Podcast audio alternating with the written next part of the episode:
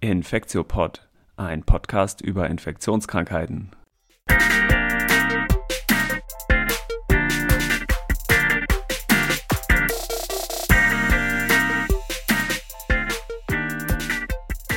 Ja, willkommen zur 37. Folge vom Infektiopod. Heute ist Mittwoch, der 25.11.2020 und heute sind wir endlich wieder zu dritt zusammen. Yeah! Ähm, genau, mein Name ist Till Koch und ich begrüße erstmal Elena Terhalle. Hi, Elena.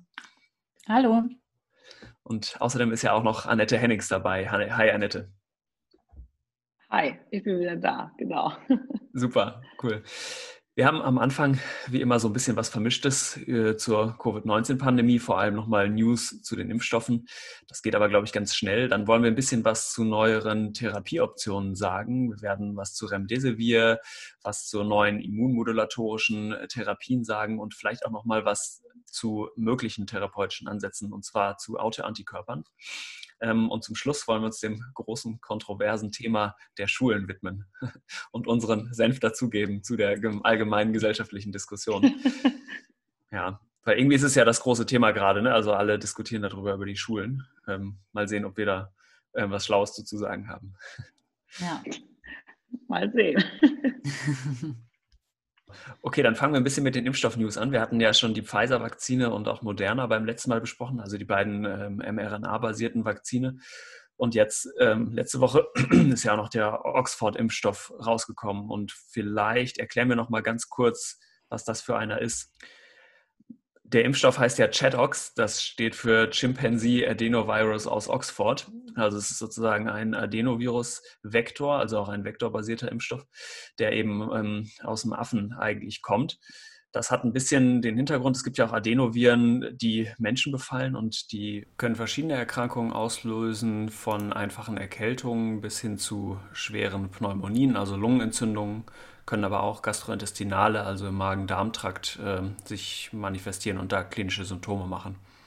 Und die werden so durchnummeriert, also von 1 bis noch viel mehr. Und ähm, es gibt so dieses Phänomen bei den vektorbasierten Impfstoffen, dass es ähm, ein Problem mit der Vektorimmunität gibt. Also anders gesagt, wenn ich ähm, ein, als Vektor zum Beispiel Adenovirus 5 nehme, das ist ein Adenovirus, was durchaus mal im Menschen zirkulieren kann, dann kann es sein, ähm, dass ich gegen diesen Vektor, also gegen den Grundbaustein von dem Impfstoff schon eine Immunitätsreaktion durch die Erkältung, die ich vorher hatte, zum Beispiel ähm, hervorgerufen habe und dass dieser Impfstoff dann gewissermaßen abgefangen wird. Und das ist der Grund, warum die in Oxford eben nicht einen menschlichen Adenovirus als Basis, also als Basisimpfstoff genommen haben für ihren neuen Impfstoff, sondern eben einen Chimpanzee-Adenovirus. Da hat man einfach in Vorexperimenten gesehen, dass da bei Menschen hm, keine äh, Vorimmunität gegen besteht. Ne? Wie fandet ihr denn die News eigentlich, als ihr die gehört habt zu dem Chadox? Also ich fand es ja wirklich bemerkenswert, wie sich da die äh, Pressemitteilungen eine nach der anderen gejagt haben. Und irgendwie hatte man das Gefühl, die nächsten dann noch ein Prozent besser und noch ein Prozent besser. Und ähm, also ich finde es schon cool, dass wir jetzt einfach mehrere äh, Impfstoffe haben. Man muss natürlich sagen, das sind alles ja nur Pressemitteilungen. Also ich glaube, man muss jetzt wirklich mal die Daten sich tatsächlich angucken. Und komisch fand ich ja auch, und das fanden ja viele auch so ein bisschen äh, odd, dass ja da irgendwie durch so einen Dosierungsfehler ähm, eigentlich die viel bessere Immunantwort in der Gruppe ähm, hervorgerufen worden ist oder der viel bessere Schutz, die irgendwie in der ersten Impfung die halbe Dosis bekommen haben und in der zweiten dann die ganze. Und man muss jetzt, glaube ich, mal wirklich gucken, woran liegt denn das eigentlich und was, was steckt irgendwie dahinter. Und das ist natürlich im Protokoll vorher so nicht irgendwie festgelegt worden, so wie ich das verstanden habe. Also ich glaube, man muss sich aber genauso wie bei Pfizer und Moderna jetzt wirklich die Daten nochmal angucken. Aber insgesamt ist das natürlich noch eine weitere sehr erfreuliche Nachricht, finde ich jetzt so, mal ganz platt gesprochen. Ja. Mhm. Und ich möchte auch noch sagen, dass ja auch die Russen jetzt noch mal eine Pressemitteilung rausgegeben haben, mit auch jetzt tatsächlich klinischen Ergebnissen ihres Sputnik 5, der ja jetzt auch irgendwie bei über 90 Prozent. Äh, da gab es, die hatten ja vor ein paar, ein paar Wochen schon mal was, aber jetzt gibt es auch mal eine aktuelle Meldung, dass also auch ähm, der auch wirksam ist. Ich meine, der ist ja schon längst zugelassen ähm, in Russland und wird auch verimpft, aber da gab es jetzt auch noch mal. Also ich glaube, da werden jetzt auch noch ein paar nachziehen. Also und das ist ja, ich finde ja, je mehr, desto besser. Und man muss jetzt mal gucken, welche Impfstoffe welche Subgruppen besser ist, damit man das auch ja. verteilen kann. Ja, ich denke auch, also die, äh, bei mir hat das auch so ein bisschen gedauert, bis ich das Ganze so richtig bewertet, äh, bewerten konnte und mir so ein bisschen da die Meinung gebildet habe. Aber jetzt eigentlich, ich meine, wenn man mich vor drei Wochen gefragt hätte, mit was für einer Wirksamkeit bei einem Impfstoff äh, bist du denn zufrieden? Ich hätte gesagt, ich wäre auch ehrlich gesagt mit einer 50-prozentigen Wirksamkeit schon recht zufrieden gewesen, weil wir hätten ja, hatten ja vorher nichts anderes. Und man muss ja auch sehen, das ist das erst das zweite respiratorische Virus, gegen das überhaupt eine Impfung hergestellt wird. Das einzig andere ist Influenza und da gehört die Impfung nur wirklich nicht zu den besten Impfungen, die wir haben. Das hat ja oft in vielen Jahren eher so eine 50-prozentige Wirksamkeit. Das heißt, für mich war das keineswegs so ausgemacht eigentlich, dass wir ähm, so eine hohe Wirksamkeit zumindest als Schutz vor der Erkrankung bis jetzt haben würden. Ne? Ja. Und dieses Phänomen, also ich habe auch diesen einen Pressebericht gelesen, dass es vielleicht ein Dosierungsfehler war, dass nur die halbe Dosis in Anführungsstrichen bei dem Oxford-Vakzin gegeben wurde. Ich weiß noch nicht, ob ich dem so richtig glaube, aber selbst die halbe Dosierung sind 2,5 mal 10 hoch 10 Viruspartikel. Das ist echt eine richtig große Menge Virus. Also ähm, in, de, in unserer MVA-Studie, da geht es um 10 hoch 7 und 10 hoch 8, also das ist, sind Logstufen weniger. Selbst die niedrige Dosis ist da immer noch sehr hoch dosiert. Ne? Also ich bin ja noch auf ähm, zwei weitere Impfstoffe ähm, gespannt, die in der nächsten Zeit hoffentlich auch ähm, die ersten Ergebnisse wahrscheinlich dann auch im Rahmen einer Pressemitteilung aus ihren Phase 3 Studien veröffentlichen werden. Das eine ist eine Impfung von der Firma Johnson Johnson, die ist auch Adenovirus vektorbasiert und die hat aber das Besondere, dass die nur eine Dosis überprüft. Also die, da wird nur einmal geimpft und es wird keine äh, Boosterung erfolgen. Das ist also spannend. Ähm, und das andere ist ein eine andere Technologie von der Firma Novavax, ähm, die nämlich nicht auf Vektoren oder RNA basiert, sondern auf dem rekombinanten Protein. Und das war die Impfung, die zumindest in den Vorstudien so die höchsten Titer an neutralisierenden Antikörpern hervorgerufen hat, was ja gut sein kann, dass es so ein Korrelat ist für Schutz auch hinterher. Ja, ich finde, also man muss ja auch an dieser Stelle auch immer noch mal sagen, dass das ja schon bemerkenswert ist, dass wir irgendwie vor einem Jahr dieses Virus noch nicht mal kannten und, uns, und nicht wussten, dass uns das so alles auf links dreht. Und jetzt sitzen wir hier ein Jahr später und haben irgendwie drei Impfstoffe kurz vor der Zulassung, die eine, wenn man jetzt diesen ganzen Mitteilungen glaubt, eine exzellente Wirksamkeit haben. Also das ist ja auch schon so von der von der World Science oder wie man die Community jetzt nennt, ist das ja schon ein, ein Monster-Erfolg. Ne? Also dass einfach wirklich gebündelt da die Kraft und auch das Geld natürlich reingesteckt worden ist, dass man jetzt so da steht und, und ja irgendwie schon die Hoffnung hat, dass das Leben nächstes Jahr vielleicht wieder so ein bisschen Gen-Normalität äh, sich bewegt. Ja. ja, allen, zu, allen zu wünschen. Aber was denkt ihr denn vielleicht dazu? Ähm, es soll ja vor allem oder von der Erkrankung schützen und nicht vor der Infektion. Also ähm, ich denke irgendwie auch, wenn wir jetzt anfangen zu impfen, jetzt erstmal das Risikopopulation, ähm, dann meinetwegen das medizinische Personal. Ich denke ja trotzdem, dass wir weiterhin ja ähm, quasi vielleicht Quarantäneregeln einhalten sollten, Abstand halten sollten, Masken tragen? Oder was, was denkt ihr, wird die Impfung jetzt kurzfristig ähm, verändern? Ich glaube, kurzfristig wird das nicht so viel verändern, oder? Also. Ja.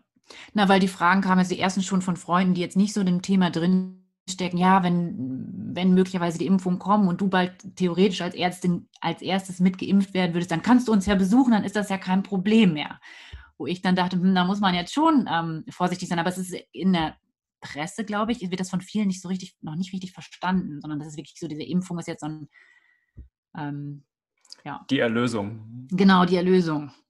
Kurzfristig.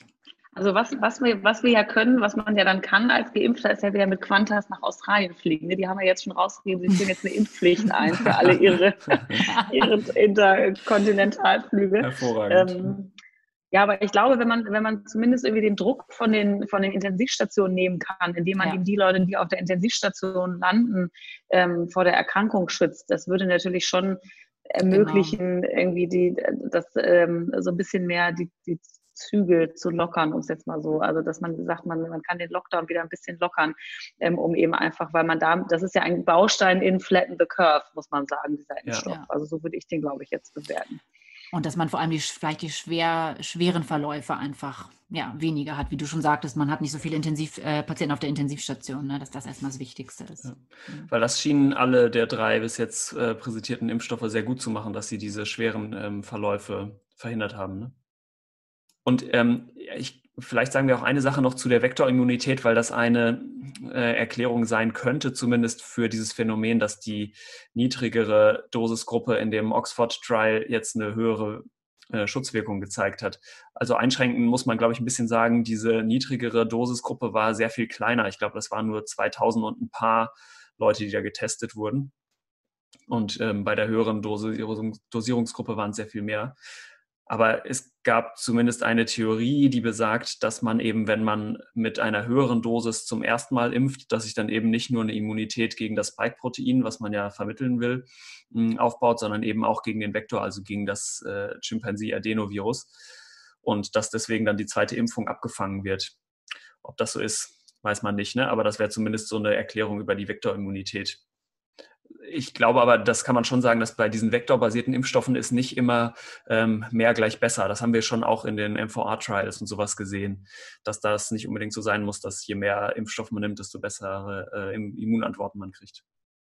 Interessant. Ich glaube, da wird noch echt ganz viel kommen jetzt in den nächsten Wochen. Da wird sich ja. wahrscheinlich werden sich noch ein paar, äh, paar Pressemitteilungen überschlagen. Und ich glaube, dann äh, haben wir die News zu Impfungen äh, erstmal abgehandelt für diese Woche, würde ich mal sagen. Jo. Und unser zweiter Punkt war ja noch so ein bisschen ähm, neue Therapeutika, die jetzt ja auch äh, durch die Presse äh, gelaufen sind. Und ich glaube, Elena, da wolltest du doch was drüber erzählen. Genau, da wollte ich, es gab ein paar Neuigkeiten, ähm, die diese Woche ähm, veröffentlicht wurden. Ähm, und zwar gab es einmal, wir hatten letzte Woche schon über diesen neuen ähm, Antikörper, wir haben ihn BAM genannt, weil dieser Name so schwer, schwierig war auszusprochen. Banlanivimab heißt der. Ähm, der wurde, da gab es eine Notfallzulassung, die haben wir letzte Woche vorgestellt. Und diese Woche ähm, oder in den letzten Tagen ist eine zweite Notfallverordnung oder Zulassung für, für Antikörper, für so einen sogenannten Antikörpercocktail, also aus zwei verschiedenen zugelassen worden. Ähm, und zwar heißen die Casirivimab und Imdevimab. Ähm, genau, das sind übrigens jetzt auch wirklich die Antikörper, mit denen Trump ähm, behandelt worden ist, meine ich. Ähm, ja. Genau, auf jeden Fall haben die auch eine Notfallzulassung äh, bekommen. Da ist eine Studie gelaufen ähm, an 799 Patienten. Und das primäre Ziel war auch, die Viruslast zu senken. Die haben auch wieder ähm, na, ähm, nasopharyngeale Abstriche gemacht und haben eine Realtime, ähm, eine quantitative Realtime-PCR, also geguckt, wie hoch die Viruslast ist in diesen Abstrichen gemacht. Ähm, Genau, und haben bei den Patienten, denen sie das gegeben haben, dann hinterher ähm, ausgewertet, ähm, wie die gefallen ist. Und unter anderem ist da aufgefallen, dass die Risikopatienten, ähm, die diese ähm, Antikörper bekommen haben, dass die weniger ähm, in der Klinik oder in der Notaufnahme behandelt worden sind. Ähm, genau, einmal drei Prozent nur von denen, die die Antikörper bekommen haben und neun Prozent äh, von den Patienten, die die Placebo bekommen haben. Genau, und da für dieses Antikörpercocktail gibt es jetzt auch erstmal die Notfallzulassung. Da muss es natürlich noch weitere Auswertungen der Daten geben. Das ist jetzt auch nur eine Pressemitteilung erstmal gewesen. Die Daten hat man, es ist noch nicht ähm, ähm, publiziert. Ähm, genau, an Nebenwirkungen könnte man ähm, noch anmerken. Es hat Infusionsreaktion äh, gegeben bei 1,5 äh, Prozent der Patienten und einmal hat es sogar eine anaphylaktische Reaktion auf die Antikörper gegeben. Genau, das konnte aber dann mit ähm, Steroiden, ähm, ähm, konnte der Patient wieder stabilisiert werden. Also das ist jetzt kein, ähm, niemand, Gott sei Dank, irgendwie dran verstorben. Genau, das ist die, der einmal noch was zugelassen wurde äh, ähm, in der letzten Woche. Und ein zweiter ganz interessanter ähm, Ansatz ist ein. Darf ich da kurz noch einhaken ja. äh, zu dem Trump-Cocktail? Da ja, muss man ja sagen, also das finde ich, ich finde ja diese, diese ganzen Zulassungen, also das ist ja jetzt ein kleiner Benefit von den, von den Patienten, die Outpatient waren, was man aber auch ganz klar sagen muss, ist ja die, die Studie hat ja eigentlich angefangen, Patienten außerhalb und innerhalb des Krankenhauses zu behandeln. Und der Arm der Patienten, die schon hospitalized waren, wurde ja gestoppt ja. weil es dort zu, äh, man nannte es so schön, unfavorable äh, Safety-Signalen kam. Also offensichtlich, wenn man das später in der Erkrankung gibt, dann scheint es irgendwie die, ähm, äh, scheint es dem Patienten eher zu schaden als zu nutzen, was ja auch sinnvoll ist. Ne? Wenn man so einen Antikörper früh in der Erkrankung gibt und die Patienten das dann schneller ausheilen können, dann macht das ja natürlich Sinn. Und ich habe auch viele Diskussionen über diesen Antikörper gelesen. Das ist halt IV. Man muss das prinzipiell natürlich den Patienten geben, die hochinfektiös sind. Wo sollen die überhaupt hin? hin? Wer gibt denen das? Ja. Und also ein Prozent Infusionsreaktion ist ja jetzt auch echt nicht wenig bei den ja. äh, Unsummen an Patienten, die sich infizieren. Ne? Also das ist, glaube ich, schwierig logistisch auch einfach. Also ich glaube, das ist schon, wird einen Stellenwert haben, hattet ihr, glaube ich, auch letzte Woche besprochen, genau. diese Antikörper, aber wie man das irgendwie organisiert, weiß ich auch nicht so richtig. Hm. Ja, und vor allem, das hatten wir letzte Woche ja auch schon gesagt, da soll man ja eigentlich, oder auch hier war es so, dass man es asymptomatischen oder äh, ja. Patienten geben hat, die Symptome nicht länger als sieben Tage hatte. Und dann ist ja auch die große Frage, wem gibt man diese Antikörper dann, dann wirklich überhaupt? Ne? Also das ist Finde ich auch schwierig. Das stimmt, ja. Ähm, Finde ich auch auf jeden Fall schwierig zu beurteilen. Und auch diese Studie hat mich jetzt auch wirklich nicht besonders überzeugt. Auch die, ähnlich nee. wie die Antikörperstudie beim letzten Mal, hatte ja auch ein bisschen einen komischen primären Outcome, nämlich die Senkung der Viruslast. Und da hat es die ehrlich gesagt auch nicht um besonders viele Logstufen gesenkt. Also die hat, sind ein bisschen runtergegangen, aber jetzt auch nicht so dramatisch. Aber das interessiert mich ja gar nicht so sehr als klinischer Arzt eigentlich, sondern mich interessiert ja, ob es den Leuten besser geht, nachdem ich denen das Medikament gebe. Ähm, und das, da schien jetzt zumindest die Studie nicht so total total eindeutige Signale für zu zeigen. Nee, genau, bei diesem primären Endpunkt, da weiß man ja auch nicht, ist es nicht auch gegebenenfalls sogar der natürliche Verlauf gewesen, ne? dass der eh abgefallen wäre. Achso, nee, die haben das schon gegen Placebo getestet, glaube ich. Ne? Also, Achso, die haben ja, das, genau. ja. Also ein bisschen ist, haben ja, die schon was ja, gebracht, schon. aber ähm, ja, ich habe auch so immunologische Paper jetzt in der letzten Woche gelesen, wo schon deutlich wurde, dass auch jetzt nicht nur Antikörper zur Bekämpfung der Erkrankung zumindest eine Rolle spielen, ne? sondern dass man die zelluläre Komponente wahrscheinlich schon braucht.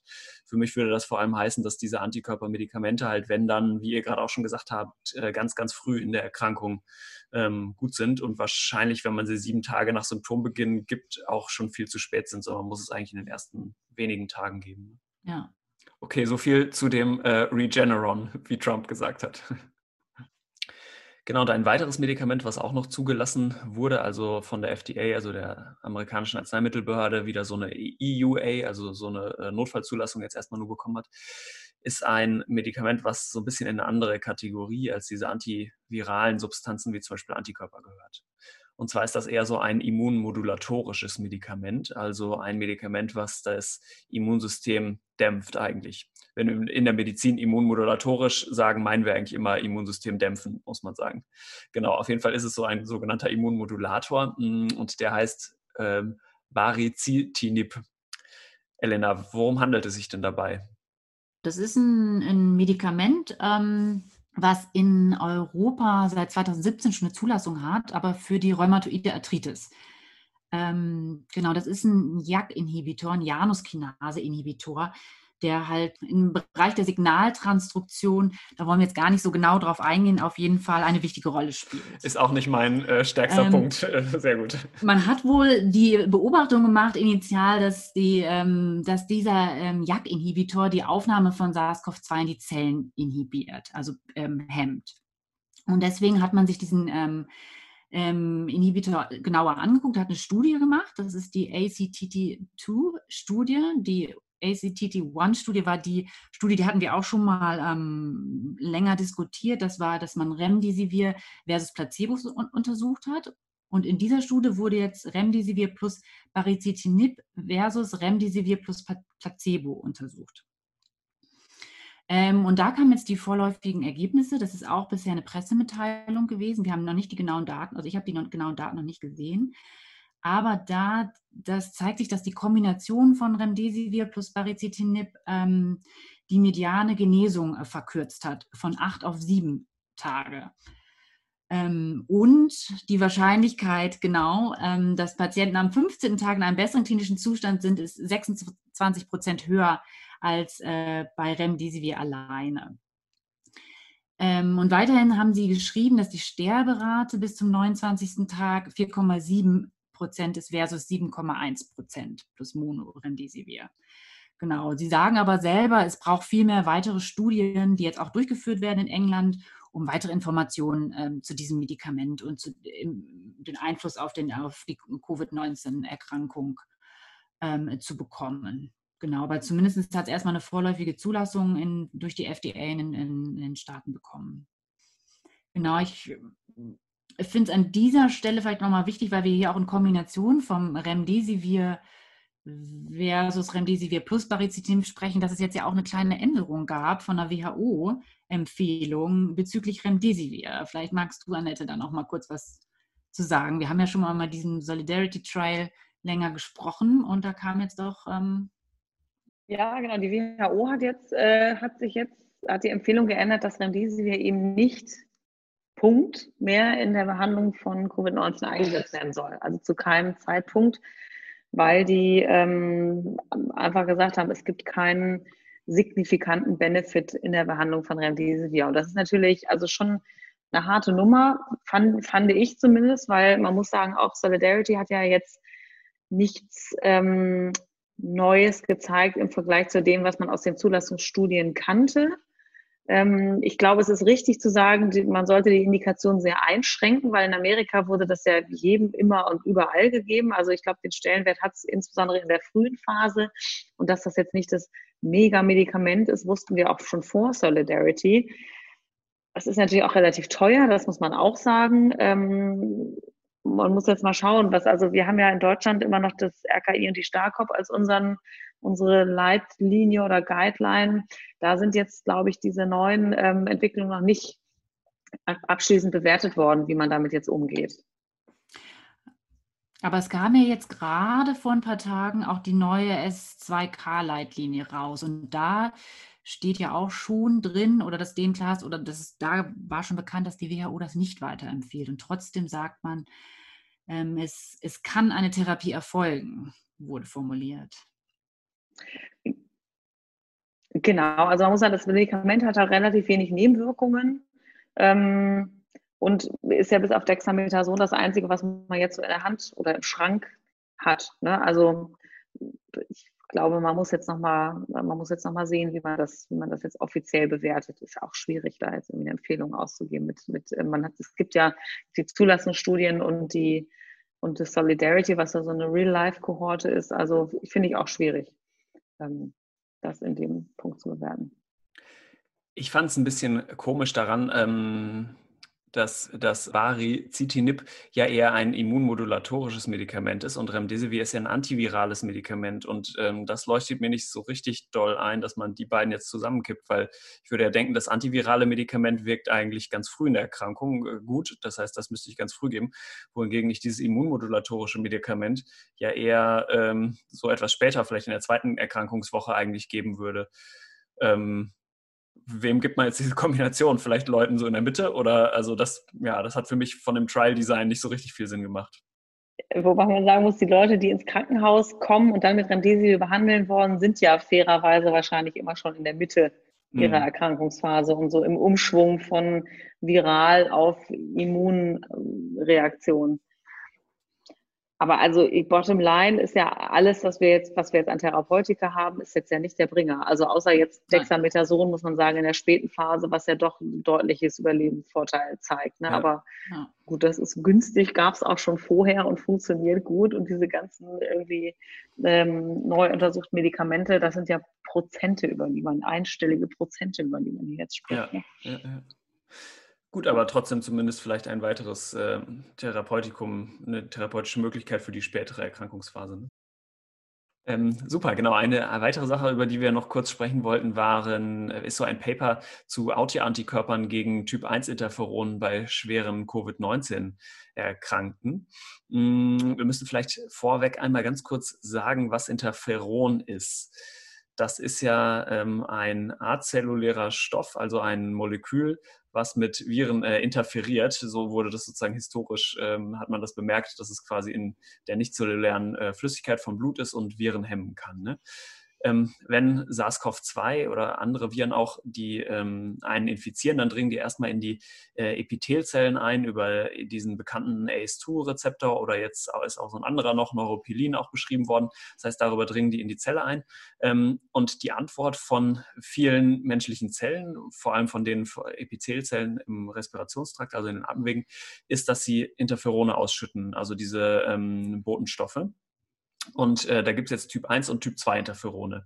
Typ 1 Interferone unterteilt man in Alpha und Beta und die haben verschiedene Funktionen. Zum einen wirken sie so autokrin, also auf sich selbst, und zum anderen parakrin, also auf die Zellen in ihrer Umgebung. Das sind entweder weitere Epithelzellen oder zum Beispiel Monozyten oder Makrophagen und sowas. Und äh, die Interferone machen die anderen Zellen, kann man einfach sagen, vielleicht äh, fit, sich da, da fit darin, sich gegen Virus zu wehren. Ja? Und zwar macht Interferon Alpha, also das eine Interferon von den Typ 1 Interferonen, äh, induziert jetzt bestimmte Gene, die resistent machen gegen Virusinfektionen und hat insgesamt eher so stimulierende Wirkung. Das Interferon Beta mh, mm, wirkt, hat auch eine ähnliche Wirkung, also aktiviert auch bestimmte Gene, wirkt aber auch immunmodulatorisch wir hatten ja vorhin gesagt, immunmodulatorisch heißt immer immundämpfend eigentlich. Ähm, das heißt, das regelt zum Beispiel die Rezeptoren auf den Zellen in der Umgebung äh, gegen die für Interferon Alpha da sind, herunter und so weiter. Ähm, das heißt, das ist so ein bisschen ein komplexes Zusammenspiel. Ne? Wir haben diese Typ 1 Interferone, das eine, also Alpha, ist eher so stimulierend, äh, regt Gene an, die die Zellen fit gegen Virusinfektion machen. Das andere ist eher so immunmodulatorisch. Genau, und SARS-CoV-2 blockiert jetzt wohl anscheinend in besonderer Weise das Interferon Typ 1 Signaling, sowohl Alpha als auch Beta. Das heißt, das Virus macht offensichtlich ähm, irgendwas mit, diesen, mit diesem Interferon-Pathway in den Zellen, die es befällt. Und dazu passt so ein bisschen der Befund, der in diesem äh, Paper auch beschrieben wurde. Ne? Ich hatte das äh, mir genauer mal angeguckt, ähm, dieses Paper, und da ging es ja vor allem Autoantikörper gegen Typ 1 Interferone. Ähm, mhm. Genau, also du hattest ja schon so ein bisschen erklärt jetzt, was Typ 1 Interferone überhaupt machen. Und Autoantikörper ist quasi jetzt Patienten oder halt Menschen, die Antikörper gegen diese Interferone haben. Also diese sind halt vermindert bei diesen Patienten. Ähm, und da hatte man in einer Vorpublikation bereits schon gesehen, wenn das die Interferone 1, also die Typ 1 Interferone nicht richtig funktionieren. Da hatte man halt damals Mutationen da drin gesehen ähm, dass das möglicherweise eine Assoziation haben kann mit einer äh, schweren Covid-19-Pneumonie. Ähm, und so also Autoantikörper kann man, ach nee, das, also das, da hat man gesehen, dass äh, wenn genau, die nicht richtig funktionieren, dass auch eine schlechtere Abwehr gegen Virusinfektionen ähm, sein kann. Das macht ja eigentlich Sinn, ne? wenn die Funktion gerade von dem Interferon Alpha ähm, ist, die anderen Zellen drumherum fit gegen Viren zu machen und das nicht richtig funktioniert, dann werde ich schwerer krank. Ne? So kann man vielleicht sagen. Genau. Und äh, man kennt dann auch andere Patientengruppen, bei denen man weiß, ähm, dass die auch Antikörper jetzt gegen ähm, äh, Typ 1 Interferone haben. Das sind, das sind Patienten mit einer wirklich sehr, sehr seltenen Erkrankung, die heißt polyendokrine Autoimmunerkrankung. Das ist eine seltene, seltene monogenetisch vererbte Erkrankung, die vor allem in Finnland auftritt. Und ähm, irgendwie anhand der, der, Patienten haben die halt ähm, gesehen, dass die halt schwere Verläufe haben, auch bei äh, Covid-19-Erkrankungen. Und dort wusste man, dass die Autoantikörper haben gegen die Typ 1 Interferone. Dann haben die ähm, hat die ähm, ja, Studiengruppe sich überlegt, wir untersuchen doch mal die Patienten ähm, mit, mit einer schweren Covid-19-Pneumonie und welche mit, äh, mit milden asymptomatischen Verlauf und haben geguckt, ob die Antikörper haben. Und das ist tatsächlich ganz interessant, weil die haben wirklich gesehen, dass 10 Prozent, also leicht über 10 Prozent von deren Patienten, die eine schwere Covid-19-Pneumonie hatten, ähm, da haben sie insgesamt 987 Patienten untersucht, Autoantikörper gegen Interferon Alpha oder Interferon Epsilon oder gegen beide hatten. Ähm, und die haben dann auch die Serumspiegel untersucht und haben auch gesehen, dass es ähm, erniedrigte Interferon-Alpha-Serumspiegel gab bei diesen Patienten. Und bei den Patienten, die einen milden oder einen asymptomatischen Verlauf haben, war kein einziger Patient dabei, der diese Autoantikörper gebildet hatte. Ähm, und deswegen könnte das möglicherweise schon dafür sprechen, ähm, dass diese Patienten, die Autoantikörper haben, eher einen schweren Verlauf haben. Ähm, und das kann natürlich auch mögliche therapeutische Konsequenzen haben, wie zum Beispiel eine Plasmapherese oder Plasmazelldepletion. Da will ich jetzt gar nicht so näher drauf eingehen, was das genau ist. Ähm, und eine weitere Möglichkeit wäre auch eine Therapie mit zum Beispiel einem anderen, anderen Interferon, zum Beispiel Interferon Gamma ähm, könnte man einsetzen, weil das dagegen wirken die Autoantikörper nicht. Und das könnte man dann therapeutisch einsetzen. Mhm. Vielleicht ganz kurz, aber zumindest müssen wir einmal erwähnen, Plasmapherese oder Plasmazelldepletion würde heißen, dass ja, man versucht, vielleicht. Antikörper rauszufischen eigentlich, weil man davon ausgehen würde, genau. dass es in diesen Patienten eben die Autoantikörper sind, ähm, die, die quasi die, das ganze Geschehen verschlimmern, ne? weil sie eben die Interferone ähm, bekämpfen. Genau. Und die andere Sache ist, die die ähm, diskutiert hatten, ist, ist dass, das, dass es da auch eine mögliche Erklärung gibt, warum vor allem Männer und ältere Patienten betroffen sind, weil das wohl auffällig war, dass ähm, äh, von diesen 101 Patienten, die halt diese Autoantikörper hatten, da waren 95 ähm, Männer von. Und ähm, die von den Jahren her war das halt von 27 bis 87 Jahre waren das die Patienten, aber über die Hälfte war schon über dem 65. Lebensjahr. Also somit könnte das eine mögliche, mögliche oder ein Baustein sein in der Erklärung, warum es vor allem Männer sind und ältere hm. ähm, Patienten. Das fand ich auch ganz interessant noch. Das heißt, vielleicht sind es doch die Gene, weil bei Männern ja. irgendwie die Autoantikörper eher in den Genen liegen. Wer weiß. Ja, nee, fand ich auch sehr interessant. Ähm, auch weil es ja eigentlich ähm, das heißen würde, dass man diese rekonvaleszenten Plasmen, die man so den Leuten gibt, am besten eigentlich auch auf Interferon-Antikörper untersuchen sollte, oder? Weil die würde man ja nicht so gerne genau. mittransfundieren. Genau, und nach äh, ganz viel äh, Interferon, Grundlagen und äh, Therapeutika kommen wir jetzt äh, noch einmal zum Abschluss, zum, ich weiß nicht, Highlight oder zum Ende, ähm, zu den Schulen und vielleicht nochmal, wie wir das so einschätzen. Ähm, also wir sind ja auch sozusagen nur drei Meinungen in dem ganzen Rauschen, aber wir haben uns nochmal ein bisschen die Mühe gemacht, die Literatur anzugucken. Was gibt es eigentlich zu Schulen? Wie ist die Datenlage? Und wie kann man das vielleicht irgendwie auch bewerten jetzt aus unserer Sicht? Also es gab jetzt ja gerade heute nochmal ähm, eine, ähm, eine Entscheidung ähm, von der Bundesregierung, dass die Schulen weiter offen bleiben, dass äh, ab Klasse 8 aber bei hohen Inzidenzen so eine Art Hybridmodell äh, gewählt werden kann ich glaube, dann stand da sowas wie, naja, also die IT-Lösung, das muss man dann mal sehen. Also das ist auch so mein persönlicher Eindruck, dass man das dann irgendwie alles mal sehen muss, wenn es dann soweit ist. Das ist, glaube ich, ein großes Problem. Genau, was Und, heißt denn eigentlich ähm, Hybridmodell, Annette? Das habe ich mich immer gefragt. Ja, Hybrid ist ja dann tatsächlich, also genau, Hybridmodell ist, glaube ich, so, so eine schön moderne Umschreibung von, wir müssen es irgendwie kleiner machen und wissen auch nicht so genau. Also die Schulen sollen ja jetzt Konzepte entwickeln, wie das Hybridmodell umgesetzt ähm, äh, werden äh, kann oder soll. Und ähm, ich glaube, so das Gängigste ist, dass die Klassen halbiert werden und dann immer im Wochenwechsel sozusagen anwesend sind und im, im Homeschooling und dann entweder eben ähm, sozusagen im äh, Rahmen des Homeschoolings dann Sachen bearbeiten zu Hause oder tatsächlich auch per Video in den Unterricht zugeschaltet werden. Fängt es aber schon an, dass irgendwie viele Schulen gar kein WLAN haben und viele Kinder natürlich auch keinen irgendwie Laptop zu Hause. Also ich glaube, da wurde jetzt über den Sommer auch, hätte man ein bisschen mehr ähm, vorbereiten können, einfach weil das kommt ja jetzt nicht überraschend und unerwartet, was gerade passiert. Ähm, ja, aber es ist jetzt nun mal so, wie es ist. Und ich hatte jetzt noch mal so ein bisschen Literaturrecherche gemacht. Was gibt es eigentlich so zu Schulen? Also sind die Schulen jetzt tatsächlich so die Brutstätten von Covid, ähm, von diesen ansteigenden Fallzahlen? Wir kennen das ja von der Grippe, dass es da wirklich tatsächlich so ist, dass die Kinder sogenannte Superspreader sind, also dass die Kinder einfach wahnsinnig viele äh, anstecken und es auch immer wieder zu Ausbrüchen kommt. Und bei Corona muss ich jetzt ganz ehrlich sagen, also da gibt es wenig wirklich gut aufgearbeitete ähm, Sachen in der Literatur. Und was man so findet, finde ich aber, macht es jetzt nicht so den Eindruck, als wären zumindest die kleinen Kinder jetzt so das große Problem. Also es gibt jetzt ja gerade ganz, äh, ist auch durch die Presse gegangen, so eine, so eine Studie von stationären Pädiatrien, die jetzt in äh, den ganzen Sommer und auch bis Mitte November alle ihre Aufnahmen gescreent haben und geguckt haben, wie ist denn eigentlich jetzt diese, diese Prävalenz von asymptomatischen Kindern. Und da war die nicht besonders hoch, muss man sagen. Und äh, dann wurde wieder gesagt, na ja, das ist ja alles nur im Sommer untersucht werden, aber die haben tatsächlich bis Mitte November äh, Kinder untersucht, wo ja die Fallzahlen schon sehr hoch waren oder hochgegangen sind.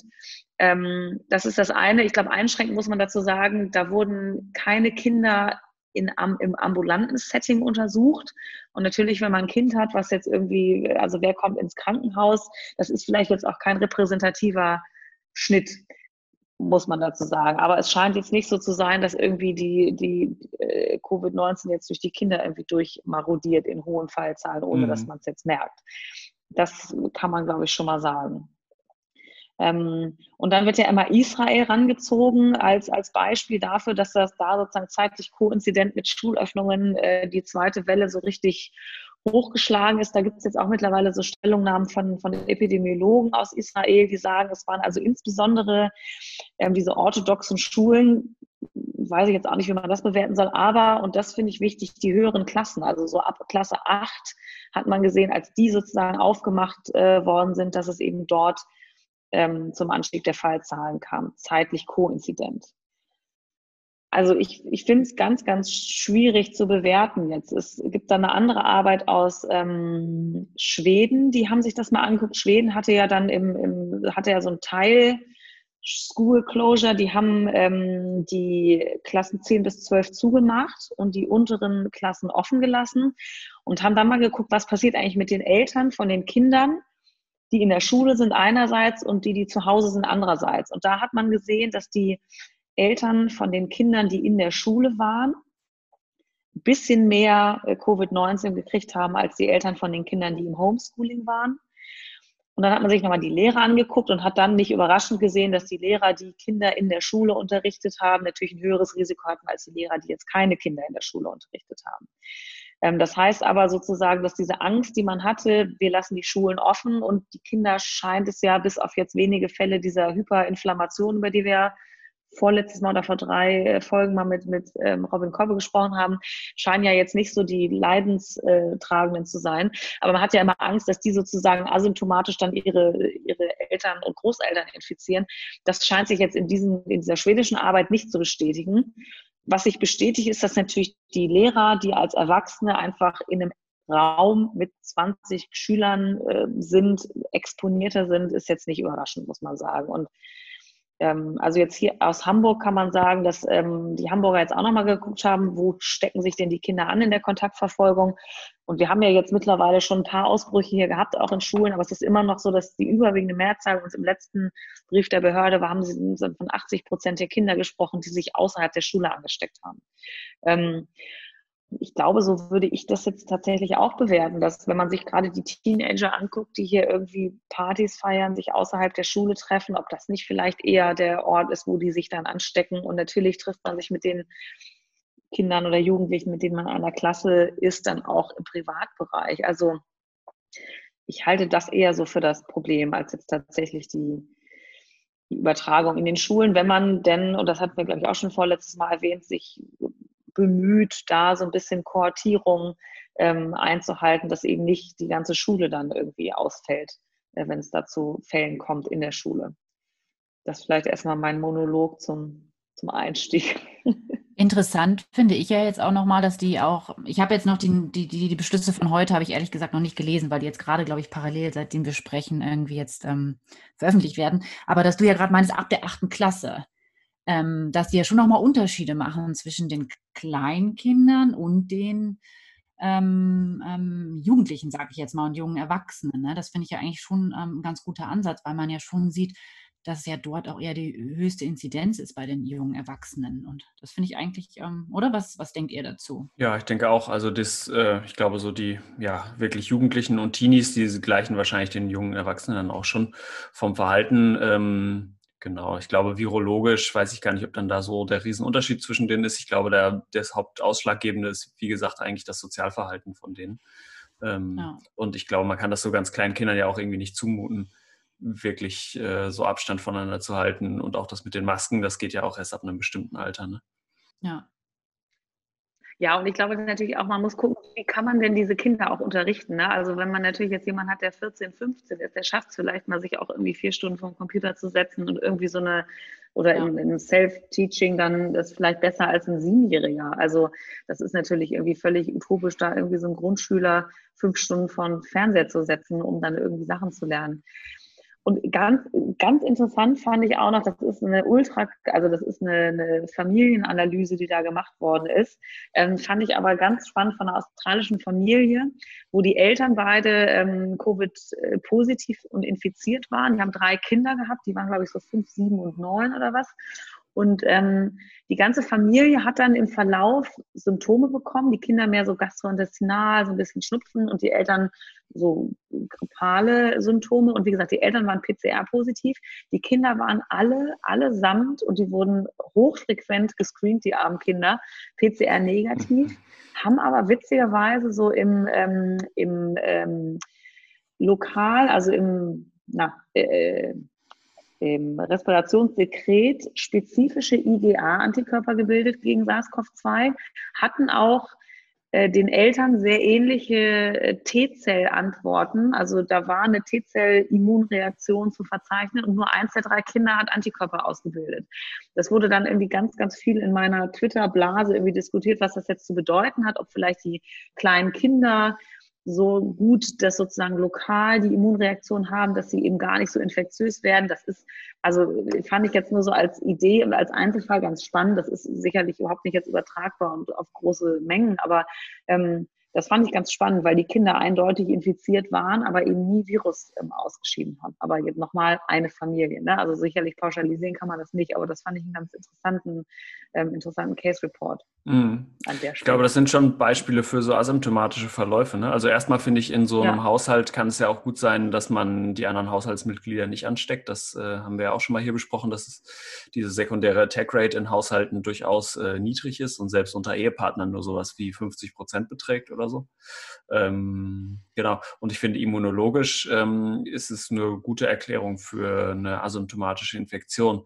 SARS-CoV-2 ist ja anscheinend ein Virus, was ähm, ein bisschen Zeit braucht und die Erkrankung Covid-19 verläuft ja auch nicht so ultra schnell.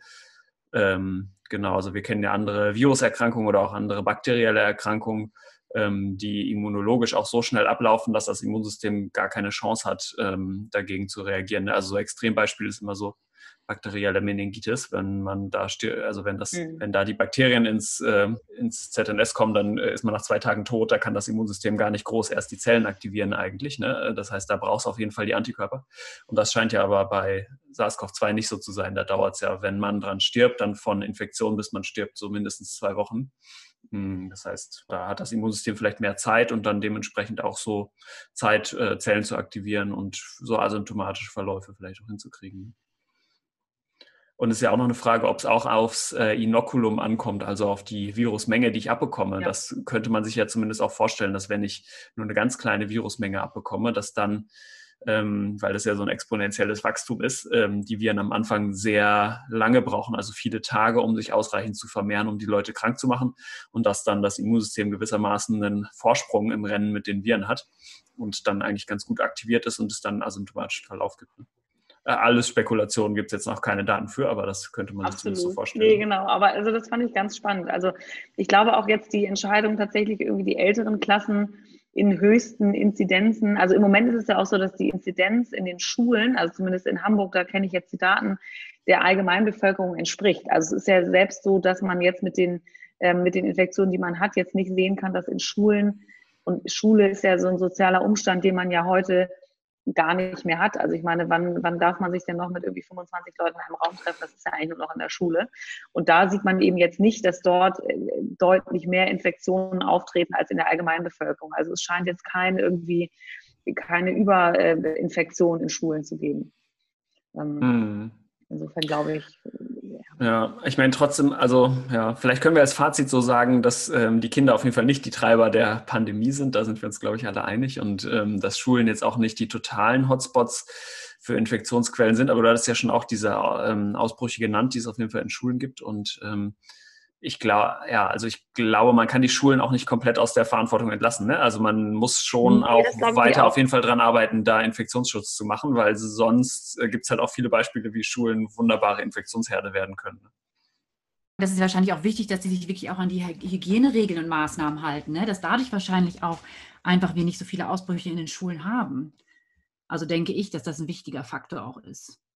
Genau, und man muss auch sehen, das ist natürlich schon so, man muss, also natürlich würden wir die, würden wir die Infektionszahlen, also das glaube ich schon deutlich schneller senken können, wenn wir die Schulen jetzt zumachen. Also wenn man jetzt alle Schulen zumacht und alle im Homeoffice arbeiten, dann wären wir jetzt irgendwie schnell durch. Aber ich glaube, in so einer Situation muss man tatsächlich auch immer da dann wirklich mal gucken, was für Kollateralschaden richtet man an. Und man hatte die Kinder jetzt irgendwie im Sommer drei Monate zu Hause, was glaube ich, ich glaube, die Konsequenz davon wird man erst längerfristig sehen, dass da wirklich die Schere nochmal irgendwie deutlich aufgegangen ist zwischen den Kindern, die irgendwie mit fünf äh, Computern, WLAN äh, und äh, 24 Stunden Betreuung ihre Arbeitsblätter ähm, bearbeiten konnten und Kindern, die eben irgendwie äh, mit einem Computer und fünf schulpflichtigen Kindern zu Hause saßen und das eben nicht geschafft haben. Also ich, das ist, da ist, glaube ich, das müssen dann andere Leute entscheiden. Also ich glaube, aus rein infektionsepidemiologischer Sicht muss man sagen, klar ist es sinnvoll, die Schulen zuzumachen, aber aus Sozialverantwortung, das, da spielen ja noch ganz viele andere Dinge mit rein. Und das ist ja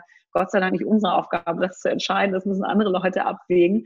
Aber ich glaube, die Entscheidung, die jetzt heute da gefallen ähm, ist, ist eine vernünftige Entscheidung. Und man muss auf Sicht jetzt irgendwie fahren. Und ich glaube, das ist jetzt erstmal eine ganz pragmatische ähm, Lösung, das so zu machen. Ja, nee, finde ich auch, ja. diese soziale Komponente ist genau, glaube ich, die entscheidende, weil ich meine, das deutsche Schulsystem ist ja an sich schon ähm, total schlecht da drin, äh, Kindern, die aus unteren Klassen kommen, sozusagen einen Aufstieg zu ermöglichen. Und ähm, ja. ich glaube, diese Schere, das gibt's, zeigen zumindest die wenigen Daten, die es dazu gibt, äh, geht halt einfach nur noch weiter auf durch ähm, das Homeschooling. Ne? Genau. Ja. Okay, wie, das heißt, wie ist unser Schulfazit? Können wir das nochmal äh, formulieren? Also ich glaube, zusammenfassend muss man sagen, die Schulen sind einfach ein Spiegel der sonstigen Gesellschaft. Wenn viele Infektionen in der Gesellschaft sind, sind auch viele Infektionen in den Schulen. Ähm, und man muss das immer, wenn die Situation lokal völlig außer Kontrolle gerät, denke ich, muss man auch Schulen zumachen, so wie das ja jetzt auch heute, da gibt es ja jetzt diese Inzidenz von 200 äh, pro 100.000 in sieben Tagen, wurde da jetzt so als Grenze gesetzt. Ich glaube, wenn man jetzt mal so ganz Deutschland sich anguckt, ist das stabilisiert, mehr oder weniger. Da kommen dann wieder die Testing-Strategien. Das ist vielleicht nochmal was for another day. Aber ähm, ich glaube, aktuell ist das eine pragmatische Lösung, die man da gefunden hat. Ähm, und ich glaube nicht, dass das tatsächlich, also sicherlich wird es einzelne Events geben in Schulen, so wie es, wenn man einen Gottesdienst oder ein Restaurant hat. Ähm, aber dass das jetzt, das hatten wir jetzt auch schon mehrfach gesagt, dass das wirklich jetzt der Treiber der Neuinfektionen ist, das glaube ich nicht. Okay, das war unsere jetzt doch im Endeffekt gar nicht so sehr kontroverse Diskussion über Schulen. Mhm. Okay, dann kommen wir zum letzten Punkt, nämlich den Fundstücken der Woche. Elena, was hast du denn mitgebracht?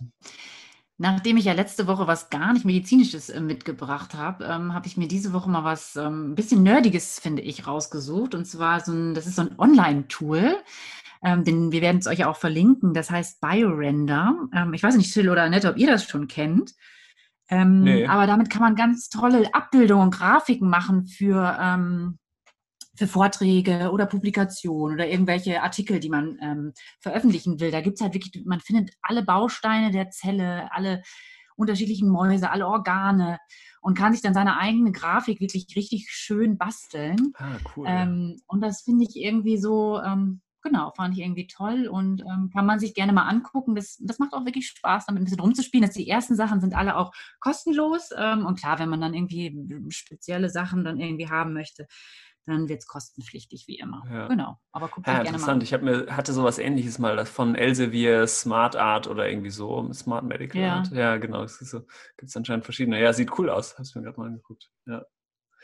Ähm, ja, ich habe äh, wieder einen Podcast mitgebracht. Ich äh, mag ja gerne Podcasts. Äh, nächste Woche bringe ich was anderes mit. Ähm, genau, das ist der Podcast, mit dem ich so ein bisschen angefangen habe, mich für Medizin-Podcasts zu interessieren. Vorher habe ich eher so andere wie gesellschaftliche äh, Podcasts und so gehört. Ähm, genau, This Week in Parasitism heißt der, TWIP genannt. Und äh, das fand ich total cool. Das sind ähm, drei Ärzte, die auch sonst zum Teil bei TWIF mitmachen, also This Week in Virology. Und ähm, die besprechen immer so einen Fall und genau diskutieren dann so ein bisschen über äh, Parasiten und Würmer. Eukaryotische Parasiten ist das Thema. Annette, was hast du da mitgebracht? Ich hoffe, ich was nicht medizinisch ist. mitgebracht. Ja. Buch, so, so. Also das ist ein Buch, ähm, das ist doch ein bisschen medizinisch. Das heißt My Own Country von Abraham Verghese. Ähm, und Aaron Verghese, ich weiß nicht, ob, ob man den kennt, der ist, ähm, ist ein äh, Arzt, der mittlerweile in Stanford äh, lehrt und ist aber eigentlich ähm, sozusagen das Kind indischer ähm, äh, Eltern, die nach Äthiopien emigriert sind. Dort ist er dann geboren und ist dann, ähm, hat in Indien nochmal Medizin studiert und ist dann nach Amerika äh, gekommen. Und das ist eigentlich so die Geschichte, wie er sozusagen in Amerika dann als Arzt angefangen hat zu arbeiten zum Anfang der, äh, der AIDS-Epidemie. Und er war in so einem ähm, kleinen Kaff in, in Tennessee, in so einem Local Hospital und hat dort dann irgendwie das ähm, berichtet, das sehr schön, das ist eigentlich so, also autobiografisch, so ein bisschen medizinisch, aber auch sehr interessant zu lesen. Und ähm, das kann ich vielleicht beim nächsten Mal mitnehmen, der äh, nochmal hat auch, hat auch einen Podcast und ist jetzt in Stanford, aber eigentlich lehrt der sehr so ähm, Arzt-Patienten-Verhältnis, die Macht der Empathie und körperlichen Untersuchungen und ähm, also ein ganz äh, wirklich toller Arzt, ähm, und Autor, der hat auch andere Bücher geschrieben, aber das ist tatsächlich so, vielleicht so als Crossover Medizin und Nicht-Medizin, ist ein sehr, sehr tolles Buch. Also kann ich sehr empfehlen. Cool. Ja, das werde ich mir mal das besorgen. Das hört sich sehr gut an. Ja. ja. ja, auf jeden Fall. Super. Ja, cool. Ich glaube, dann haben wir es. Ähm, diese äh, Folge war technisch auch wieder äh, etwas äh, unter Schwierigkeiten ähm, hergestellt jetzt. Wir haben es jetzt mal wieder mit Zoom aufgenommen, weil irgendwie das Internet und Cleanfeed wieder langsam waren. Warum auch immer. Die Technikgöttin mag uns nicht. Ich weiß auch nicht genau, woran es liegt. Aber ansonsten hören wir uns nächste Woche Mittwoch wieder. Ähm, Thema steht noch nicht ganz fest. Das gucken wir nochmal, was wir machen. Eventuell schalten wir noch einen Gast aus dem Ausland hinzu. So viel vielleicht als Teaser schon mal vorweg. Wenn ihr Fragen oder Anregungen habt, könnt ihr wieder an äh, info.infektiopod.de schreiben oder ihr schreibt an infektiopod auf Twitter oder infektiodoc, das bin ich, oder abstewardess, das ist Annette. genau. Super, bis zum nächsten Mal. Tschüss. Bis dann. Tschüss.